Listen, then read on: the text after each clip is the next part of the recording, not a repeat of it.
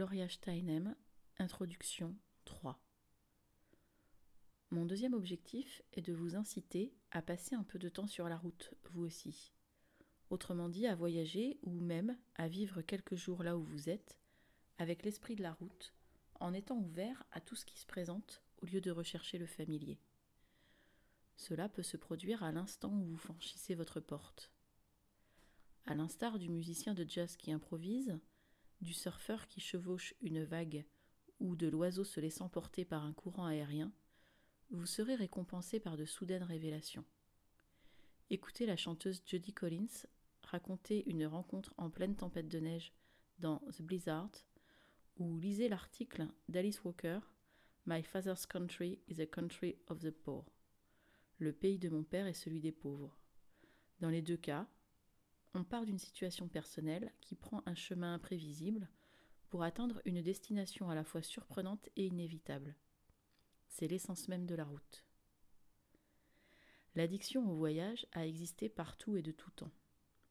La caravane du poète soufi Rumi a traversé une dizaine de contrées musulmanes.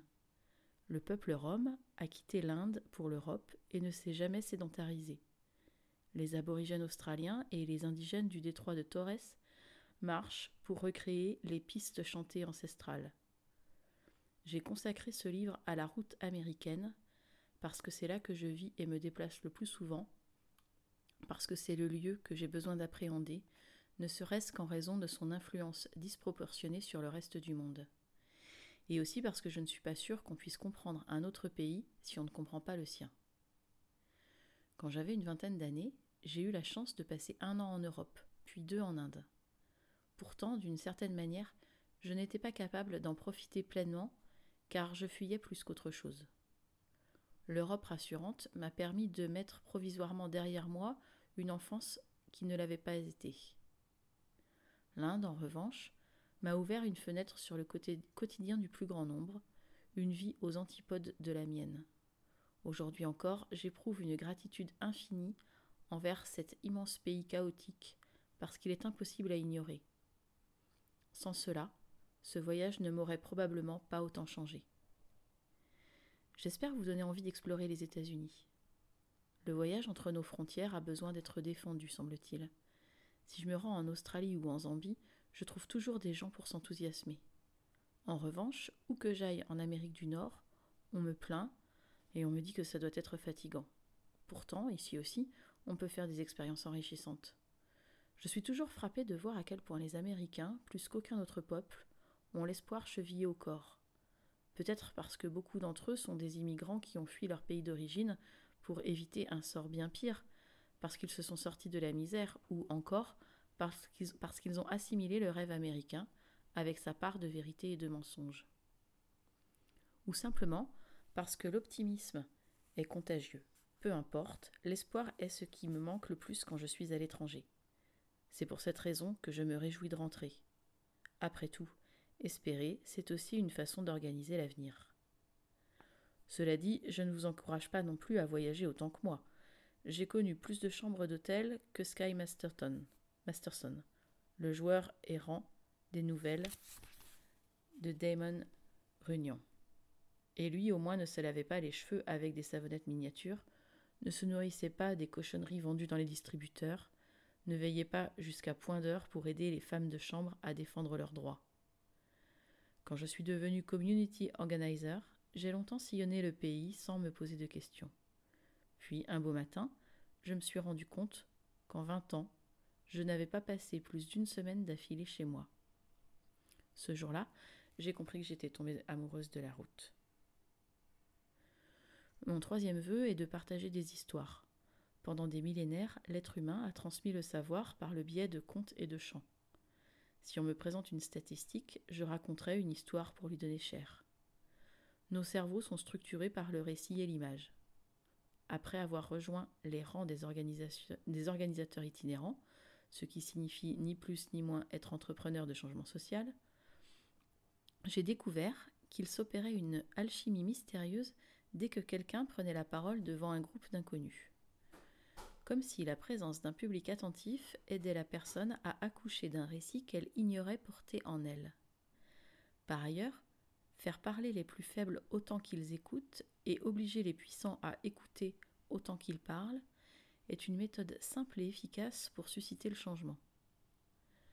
Peut-être parce que les femmes sont censées savoir écouter, une voyageuse, et peut-être tout particulièrement une voyageuse féministe, devient une sorte de barmaid céleste. Les gens lui révèlent des choses qu'ils ne confieraient même pas à leur psy.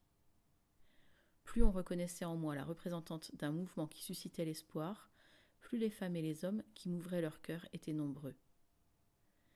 De telles rencontres sont autant d'instants magiques.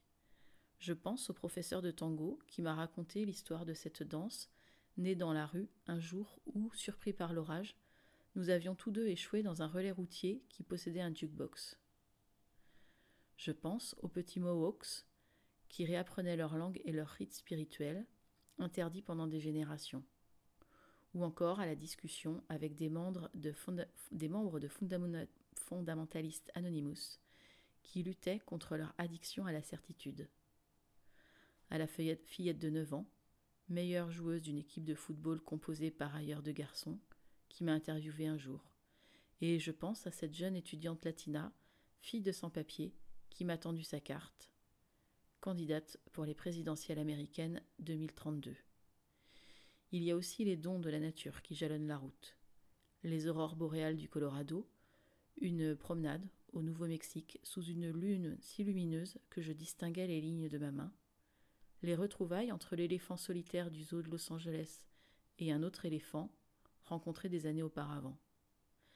La fois où j'ai été bloqué par la neige à Chicago, avec un feu dans la cheminée, une personne qui m'était chère et une bonne raison pour tout annuler. Plus que tout autre, le voyage nous oblige à vivre l'instant. Enfin, j'aspire à ouvrir la route. Elle a longtemps été l'apanage des hommes. Traditionnellement, ils incarnaient l'aventure tandis que les femmes représentaient le foyer, et c'est encore trop souvent le cas. Enfant déjà, j'avais constaté que Dorothy, dans Le Magicien d'Oz, passait le plus clair de son temps à essayer de rentrer au Kansas. Tout comme Alice, se contentait de rêver son expédition au pays des merveilles et se réveillait juste à temps pour le thé. Entre le voyage du héros de Joseph Campbell et les protagonistes d'Eugène O'Neill, auxquels s'accrochent des femmes qui veulent les empêcher de partir en mer, j'avais peu de raison de penser que la route était une option envisageable pour moi. Au lycée, j'avais vu Viva Zapata, la vie du grand révolutionnaire mexicain revue et corrigée par Hollywood. Alors que Zapata s'apprête à chevaucher vers son destin, sa femme s'agrippe à sa botte et se traîne dans la poussière, le suppliant de rester auprès d'elle. Trop jeune encore pour m'avouer que j'étais plus attirée par la mer et la révolution que par le rôle de mère ou d'épouse dévouée, je me suis juré que jamais je n'entraverais la liberté d'un homme.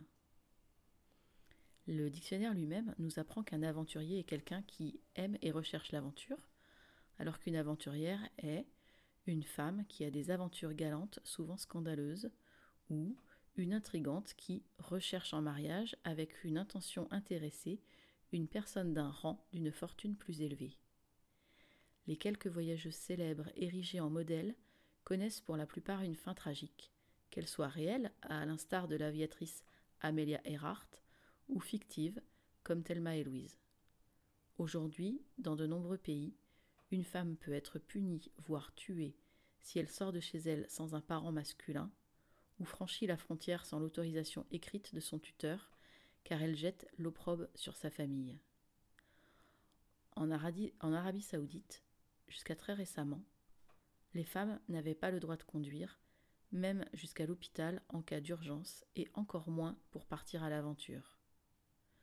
Pendant les soulèvements démocratiques du printemps arabe, des manifestantes locales et des journalistes étrangères ont subi des agressions sexuelles uniquement en raison de leur présence sur la place publique. La romancière Margaret Atwood ne s'étonne guère de leur absence des récits ayant pour thème la quête d'identité.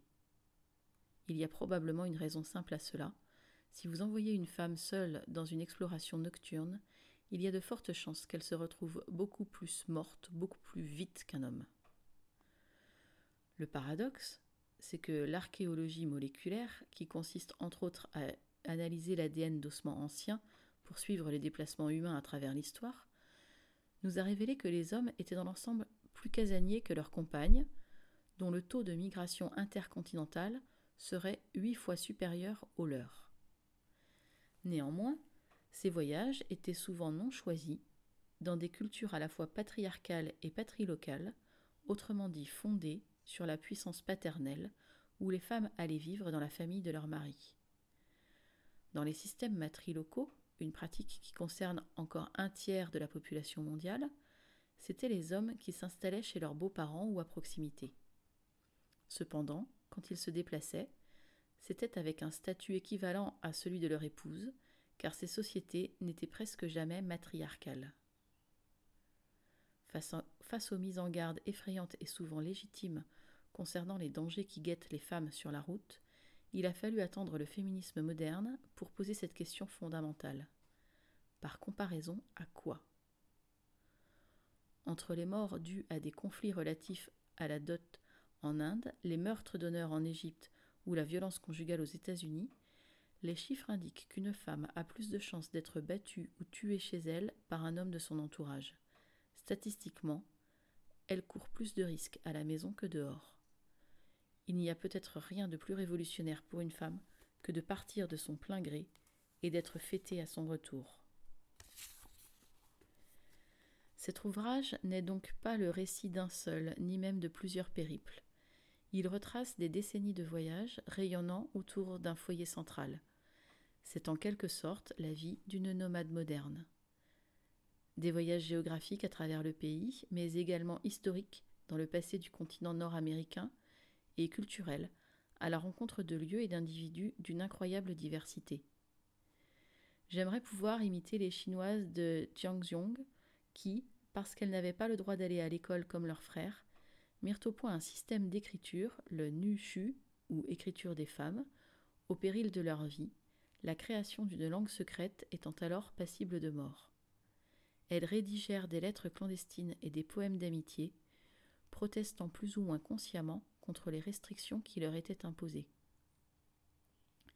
Les hommes quittent le foyer pour affronter le, monde extérieur, note l'une d'elles, mais les femmes ne sont pas moins courageuses. Nous sommes capables d'inventer une écriture qu'ils ne comprennent pas. Cette correspondance leur était si précieuse que beaucoup furent enterrés avec leurs lettres. Un certain nombre ont cependant été préservés, nous révélant qu'elles écrivaient dans une mince colonne au centre du papier, avec de larges marges destinées à la réponse. Il existe de grandes sociétés qui ne connaissaient pas la roue, affirme Ursula Le, Guin. Mais il n'y, il n'y en a aucune qui ne racontait pas d'histoire.